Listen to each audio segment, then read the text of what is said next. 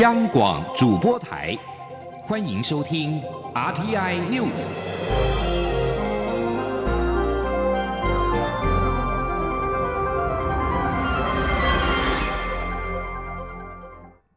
各位好，我是主播王玉伟，欢迎收听这节央广主播台提供给您的 RTI News。今天是二零二零年七月二十七号，新闻首先带您关注国际情势。中国方面傍晚公布，在二十六号下午两点过后，美军各一架 P 八 A 反潜巡逻机以及 EP 三一电子侦察机，同时对浙江及福建沿海抵近侦察。其中 P 八 A 距离中国领海基线只有四十一点三海里，是美军近来侦察距离最近的一次。根据路径图，这两架美国军机几乎在相同的时间，分别从西太平洋途经台湾南北部海面，进入东海及南海，并且飞向中国沿海抵近侦察。受关注的程度更高于伊巴 C 指挥机七月以来多次飞往广东沿海抵近侦察。若是连同二十六号上午一架一八 C 联合监视指挥机以及一架 EP 三一电侦机从巴士海峡飞进南海，朝广东沿岸接近来计算，美军光是在二十六号一天就有四个架次的军机接近中国近海，频率之高十分罕见。继续带您关注的是国际疫情的动态。根据路透社截至二十六号为止的统计，拉丁美洲俗称武汉肺炎的 COVID-19 确诊病例数首度超越美国和加拿大的合计确诊数，成为全球最严重的疫情灾区。拉丁美洲目前累计有四百三十二万七千一百六十起确诊病例，而美国和加拿大则是有四百三十万八千四百九十五例。至于全球确诊总数，已经超过了一千六百一十万人。美国佛罗里达州 COVID-19 确诊病例数在二十六号新增了九千三百起确诊病例，累计确诊数达到四十二万三千八百五十五例，成为全美第二严重疫区，目前仅次于加州。美国职棒大联盟 MLB 迈阿密马林鱼队二十六号客场迎战费城费城人队，原定先发的右投尤瑞尼亚在赛前临时被替换。有媒体报道指出，他和数名队友都确诊了 COVID-19。马林鱼对球团并没有立即提供更换先发投手的原因，但是多家媒体报道，尤瑞尼亚和队友一垒手古博、外野手拉米雷斯的 COVID-19 检测呈现阳性反应。而在国外疫情人严重的此下，台湾首发游轮跳岛游程在二十六号起航，搭载了一千两百名旅客的探索梦号，傍晚六点多，伴随夕阳余晖，在拖船喷水欢送之下，缓缓驶离基隆港，展开四天三夜的航程。为了这次的跳岛航程，船上做足了防疫准备，推出创新的自由式餐饮。突破目前游轮上旅客必须固定三餐时间到餐厅用餐的传统，为旅客提供可以灵活使用和自主安排的餐饮消费券。相关人员表示，载客量达到三千六百名的探索梦号，为了做好防疫措施，仅提供约三分之一的旅客上船。船上并且增设了二十二间负压隔离舱房，也有医师全天候为旅客的健康把关。二十六号出席探索梦号复航记者会的卫福部长陈时中表示，这次采取非常高规格的检疫，大家可以安心旅游，没有问题。交通部长林佳龙也表示，台湾要从防疫大国变成观光旅游大国的成败关键，就在于是否能够配合防疫新生活。而这次的每个动作都是在做示范，所以会更以戒慎恐惧的心情来面对。前天记者欧阳梦平的采访报道：俗称武汉肺炎的 COVID-19 疫情重创全球观光产业，国际游轮更是全面停摆。台湾疫情控制稳定，在例行防疫新生活的基础上，云顶集团旗下星梦游轮探索梦号二十六号复航，开启台湾的跳岛旅游，从基隆港出发到金门、马祖及澎湖，成为全世界第一艘正式复航的国际游轮。在二十六号上午举行的复航记者会中，卫副部长陈时中、交通部长林佳龙都受邀出席。陈时中在致辞时表示，上次他登上宝瓶星号非常紧张，这次心情完全不一样。他并透露，自己在第一时间就批准立新邮轮提出的复航计划，是因为上次的经验让他确认立新邮轮的内部管理机制非常上轨道，所以他相当有信心。而为了这次复航，也针对探索梦号进行非非常高规格的检疫，他可以为安全挂保证，但他还是呼吁旅客例行防疫新生活。在无法维持安全距离时，要戴上口罩。他说：“啊，总共有五百多位船员，哈，大概有五十位是留在船上，所以我们在船上的，我们一开始做做检验，七天再做检验，十四天再做检验。那下船的，好，我们到十四天做检验，然后全部再经过七天的自主管理，然后再经过我们上船看看整体的一个防疫的措施。”所以可以跟各位来讲，可以安心的旅游，没有问题。陈时中说，台湾疫情受到控制，但国际疫情还是处于高峰。虽然他被抱怨管太严，妨碍台湾的经济发展，但他还是要强调，如果出现防疫破口，影响可能会更大。所以只能戒慎恐惧，一步步开放。而探索梦号的复航，也还给大家一个类出国的旅游，让大家可以从海上看看台湾的海岸线之美。林佳龙在致辞时则指出，原本规划二零二三年是跳岛旅游年，有三年的时间准备，现在因为疫情的关系提早启动。其中，基隆是世界重要的邮轮母港，外界近年可以看到基隆的各项发展。新的旅运大楼未来一小时就可以完成将近三千人的通关。林佳龙也表示，邮轮产业能够带动在地采购，也可以解决离岛交通不便、住房不足的问题，可以说是台湾未来的重要国家政策。而从探索梦号的首航，便能看到这样的希望。他并强调，台湾要从防疫大国变成观光旅游大国的成败关键，就是在于能否配合防疫新生活。这次的每个动作都是在做示范，所以会以更戒慎恐惧的心情面对。中央广播电台记者欧阳梦平采访报道。而 COVID-19 疫情导致各国封锁边境，重创经营出入境旅行社。部分业者靠着政府寄出的纾困一点零、二点零，度过了漫长煎熬的上半年。但是，眼见国际疫情依旧严峻，国门开放遥遥无期，纾困三点零也尚无着落。部分业者在困境之下，不得不选择裁员减薪，但也有业者转型求生，开发新的国旅市场，重新找出一片天。前听央广记者吴丽君的专题采访报道。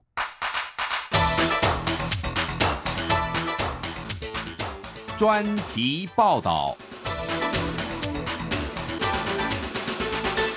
台湾旅行社一年接待大约七十万名日本客，其中开发集团接待的日客就超过十万人次。开发集团董事长梁荣尧受访表示，他旗下共五家旅行社，分别接待陆客和日客，但是随着疫情冲击，入境旅客完全归零，他也被迫转型，为旗下一百多名员工和导游找出路。梁荣尧。表示，他接待日客已达三十七年，即使转型国旅，接待的手法也比一般旅行社细腻。连住宿的旅馆也是以大仓、国宾和华国这三家专门接待日客的饭店为主，让国人可以体验和风的精髓。此外，他也天天踩线，还因此踩出独家的和平岛、基隆屿双岛行程，不仅只。有五到九月限时开放，而且必须掌握潮汐，每天限量三百人登岛。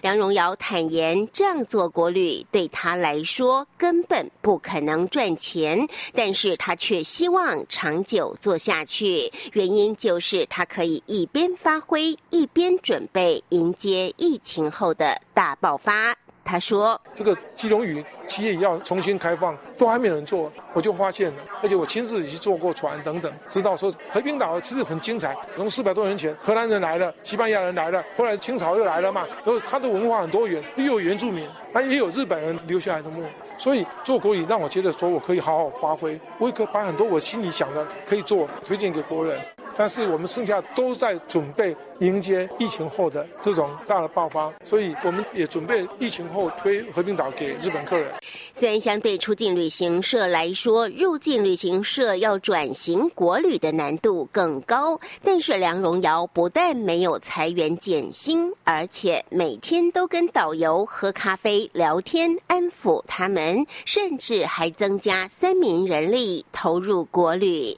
梁荣尧说。因为其实澳镑的比英镑的好转型到国旅，因为客人掌握在澳棒人手上，那我们的客源在国外，所以我觉得的确是很困难。因为我马上转型，不可能马上有客人，所以我也找来两三个以前他们做国旅的人来配合。所以这时候我公司员工还增加，那导游我也从里面去挑一些比较优秀的、比较适合带国旅的，因为日文的有一些导游是年纪比较大的，就是没有办法适应。但是如果三十岁到四十五岁中间，我都尽量这样转型兼带国旅。啊，有几位这样带的不错。每年接待三四万名日客来台旅游的新雅旅行社，同样处在疫情海啸第一排。五十几年的老公司，如何养活八十多名员工和一百多名导游？对总经理张亚秀来说，只能选择走出去，换另一个角度、另一种方式，重新来经营国民旅游。张亚秀指出，他们。并没有试图转型，就是等待国门开，希望重回熟悉的日本市场。但是面对疫情，只能把危机当成转机，将过去对日客介绍台湾历史文化的模式带入国旅，让国人可以重新认识台湾。张雅秀说：“因为我觉得台湾的历史跟文化，其实是很多在国旅里面没有被深入。”探讨跟介绍到的，但是我们介绍日本人，我们一直都是从这个角度切入，所以我个人觉得台湾真的是个宝岛了。不管今天是针对日本人还是针对国人，我觉得台湾有被重新认识的必要。所以在我来讲，我觉得是一个很好的机会。虽然是危机，但是我把它当成是转机。不过张雅秀也强调，新亚在国旅市场推出的行程，很多都是新一代年轻人想去的打卡亮。点包括去年才开放的四八高地坑道。他说，去年才刚开放的四八高地哦，我真的很推荐这里，非常非常的漂亮，而且你没有办法想象，在那么低的，它在底下挖的那个洞哦，那个防空洞是一直可以通到那个海边，那你可以看到非常漂亮的美景哦，这是非常非常推荐的一个超级的秘境啊。这波疫情最大的受害者雄狮集团，一年新台币三百亿的营收，仅仅两个月瞬间打水漂。雄狮董座王文杰在四月二十七号的记者会上惊天一语，强调雄狮三千名员工将就地转型，投入内需市场，成为生活旅游产业。接下来，雄狮在六月底推动疫后全球首航的游轮跳岛之旅不仅创下四十八小时游轮史上最快完销的纪录，同时报名人数也破万，还有超过四千人候补。之后再加开一次玩金马棚三里岛的超级跳岛行程，也再度于一天内完售。面对如此惊人的成绩单，王文杰表示超乎想象，也对未来的三年充满信心。他说：“台湾的私人企业厉害的就是动能很强。其实这三个礼拜，我们的业绩成长幅度是远远的超过我们的想象。现在的机会无限的好。我不是只有看好下半年，我认为全部人看好三年。我讲三年也只是暂时定三年。台湾的观光旅游产业在这一波，国内的旅游产业必须借助八千亿的出境动能的暂停，转在国内消费。”我对这个是充满了信心。王文杰坦言，在疫情爆发初期，他确实陷入了混沌、不确定，甚至恐慌，但也因此及时领悟到，潮水涌来，你得跑得比潮水快。他说：“我越来越觉得，人必须从危机中找出新的生机，所以不能坐着等。如果潮水涌来，你得跑得比潮水快。”所以。危机在于我们企业经营者本身的心态调整的速度能不能搭配上。如果调整得过来，无限商机；调整不过来，小心灭顶。王文杰指出，过去雄狮一年的入境及国旅市场营收只有二十多亿，人力只有三百人。如今因为疫情，他和同仁在过去半年跑遍了台湾，也让他更清楚知道该如何擦亮台湾之美，同时积极暖身。等待国际旅游回温时，全力吸引国际旅客来台，打造台湾之光。中央电台记者吴丽君在台北采访报道。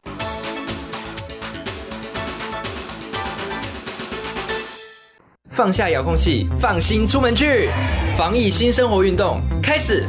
去享受汗水，享受阳光，享受现场，享受真实，享受美食，享受安全，享受风足，享受无拘无束，享受日常如常。戴口罩，勤洗手，保持社交距离。防疫新生活运动，乐活防疫，健康生活。有政府，请安心。资讯由机关署提供。现在时间是上午的六点四十六分，我是主播王玉伟，欢迎继续收听新闻。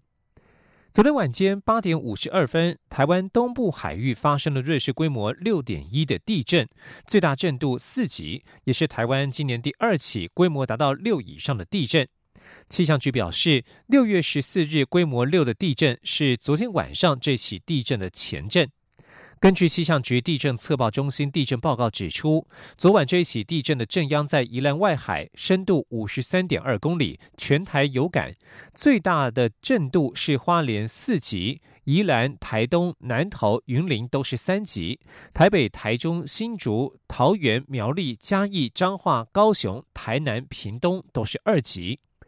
地震测报中心主任陈国昌表示，六月十四号规模六的地震震央同样在宜兰外海，和昨天晚间的震央非常接近，深度也差不多，都是属于靠近南澳海盆的隐没带地震。由规模可以判定，六月十四号的地震属于前震，而昨天晚间的则是主震。陈国昌表示，以末代地震的特性就是几乎是一次性的释放能量，不会有太多余震，民众不必太担心。教育部体育署发放四百万份面额新台币五百元的电子票券动资券，二十六号深夜截止登记。体育署表示，有超过六百七十万人登记成功。体育署指出，动资券二十八号将在二零二零台湾运动产业博览会电竞馆，在律师公证之下进行公开抽签。体育署当天将邀请参加东京奥运的黄金马计划选手参与，包括了射击国手吕少全、桌球国手郑怡静、拳击国手陈念琴、游泳国手王冠宏都将出席抽签活动。体育署表示，动资券抽签结果届时会以简讯以及电子邮件的方式通知民众，也可以上动资券官网查询。中签民众填写领券人资料之后，就可以获得五百元额度的动资券 QR code，将可以又作于用于做运动、看比赛以及添购装备。继续关注地方政坛焦点。蔡英文总统二十六号首度帮民进党高雄市长候选人陈其迈站台辅选，喊出两年拼四年，光荣投三次，呼吁高雄市民为陈其迈冲高选票，以民意做他的后盾。而国民党候选人李梅珍则是批评民进党以国家队为陈其迈助选。民众党候选人吴益政也到场外陈情抗议，要求把短少的统筹分配款还给高雄。前天记者欧阳梦平的采访报道。民进党高雄市长候选人陈其迈二十六号下午举行百工百业挺其迈造势大会，蔡英文总统首次为他站台辅选。蔡总统表示，二零一八年陈其迈和他一起跌了一跤，陈其迈没有因此丧气。这一年多来，有了中央的历练，全国的视野比以前更强，也做了比过去更充分的准备。二零一九年他站起来了，二零二零年也要让陈其迈站起来。总统称赞陈其迈担任副阁魁的表现，以及对高雄建设的规划。他指出，高雄人今年已经投过两次票。总统大选时，高雄人给了他一百零九万张选票；第二次则是以九十多万票罢免韩国瑜。这次是高雄人第三次要用手中的选票找回高雄的光荣。而陈其迈对故乡有热情，对人民有责任感，也做好充分准备。他对陈其迈有信心，能够追回高雄。过去失落的两年，两年拼四年，光荣投三次，高雄人要站出来，让奇迈冲高票，不要再让高雄的进步被拖延，不要让高雄的转型被阻碍。当奇茂冲高票，用民意当他的后盾，可以紧紧紧。把失落的两年追回来，好不好？国民党候选人李梅珍则在二十六号出席真爱高雄新女力后援会成立大会。对于蔡总统为陈其迈站台，他在会前受访时表示：“大家都知道，国家队已经进入陈其迈的总部当最佳助选员。总统前来助选，更证明了这一点。他还是会按照既定的步骤前进。至于高雄市前市长韩国瑜是否会为他站台，李梅珍表示，目前仍在持续联络，等到有确切的时间再对外。”说说明。另外，李梅珍希望论文抄袭事件能够到此为止，因此不做相关回应。对于中山大学发表声明，对这起事件表示歉意，他也只表示尊重学校的决定。至于民众党候选人吴益政，则前往蔡总统为陈其迈站台的造势场地外陈抗，希望中央能够重视高雄市民的心声，尽快把县市合并以来短少的统筹分配款新台币八百一十八亿还给高雄，并修正财划法，让高雄的财政能够独立自主解决问题。中央广播电台记者欧阳梦平采访报道。国民党高雄市长补选参选人李梅珍、高雄市议员李雅静论文事件，让中山大学校誉受到质疑。校长郑英耀二十六号表示，校方会有标准审查机制，流程会公正公开，并且让大众知道。李梅珍论文涉抄袭风波扩大，除了李梅珍主动宣布放弃硕士学位之外，另外一名高雄市议员李雅静也被促转会前副研究员吴佩荣点名硕士论文抄袭，而且口试委员还是已故的高雄市前议长许坤元。吴佩荣点名李雅静的硕士论文《平潭特区两岸共同开发体制建构演拟》，以两岸社团合作为例。内文诸多媚共言论，还邀请学者、专家及市府官员出席在议会举办的公听会。论文附件内容与高雄市议会公报刊载的录音记录几乎相同，抄袭公文书还未注明出处，已经违反学术伦理等等。对此，李雅静表示会整理资料，并且统一对外回应。李雅静是中山大学公共事务管理研究所硕士，目前是中山大学环境工程研究所博士班。有关李梅珍论文事件，郑英耀表示，在送校外专业领域公正学者审定之后，全案预计于一个月之内审定确认。至于李雅静也被点名论文违反学术伦理等等，郑英耀表示，如果有接获卷举，就会启动审查机制。继续关注西南向。台北当代艺术馆、中央广播电台、独立评论 S 天下二十六号共同举办了 MOCA 讲吧穿孔找妈妈座谈会，邀请台湾女孩徐子涵重述找回失联十五年的印尼保姆的过程与感想。参与协助的独立评论 S 天下频道总监廖云章表示，整个过程最让他感动的是很多印尼朋友谢谢他做了这样的活动，让他们觉得有被爱的感觉。策展人黄海明则说，他长期关注关系美学，却没有想到他为当代馆策划的穿孔城市特展，能够让看似两个无关的活动拉起了新的关系线索，让展览变得更有意思。前天央广记者江昭伦的采访报道。今年五月，在台湾与印尼媒体的协助下，台湾女孩徐子涵奇迹似的找到失联十五年的印尼保姆独立，感动两国民众，促成中央广播电台等台湾多家媒体以及社福团体合作，共同发起寻找失去联系的第二位妈妈行动。徐子涵十六号出席当代馆举办的“穿孔找妈妈”座谈会，再次分享她寻人过程与感想。现场也与远在三千公里外的印尼保姆独立视讯连线。徐子涵说，寻人过程受到很多人的帮忙，也将他空缺了十五年的洞补起来，让他变得更敢策梦，并感受到即使没有血缘关系，也有爱的存在，更让他体认到爱要及时说出口，珍惜身边的人。徐子涵说：“我觉得在这样子一个网络社群很发达的年代，就是建立一个关系很容易，可是。”我跟杜宇在经历了这一切之后，我们就会知道，说我跟他之间的这个联系其实很得来不易，也很不平，就是也很不平凡。那我觉得在经历这些之后的我们，会更珍惜彼此，然后也更不会轻易放弃彼此之间的关系。在徐子涵寻人过程中扮演关键角色的独立评论天下频道总监廖云章感触也很深。他说，在台湾像徐子涵这样受到东南亚移工照顾的台湾小孩超过百万人，这些没有血缘的妈妈付出的情感、时间都是真的。即使中间有所谓的对价关系，但情感仍超越一切。尤其最让他感动的是，召唤了许多台湾人也开始想要寻找曾经照顾过他们的移工，而移工们更因为寻妈计划感觉到悲哀。廖云章说：“我觉得还有一个很感动的是，我的很多印尼朋友也看到了这样子的故事。”然后他们很高兴的告诉我说，我也好希望他们可以找到，因为，然后谢谢你做了这样子的事情，让这样的故事可以出来，因为看到这样的新闻会让我们感觉自己被爱。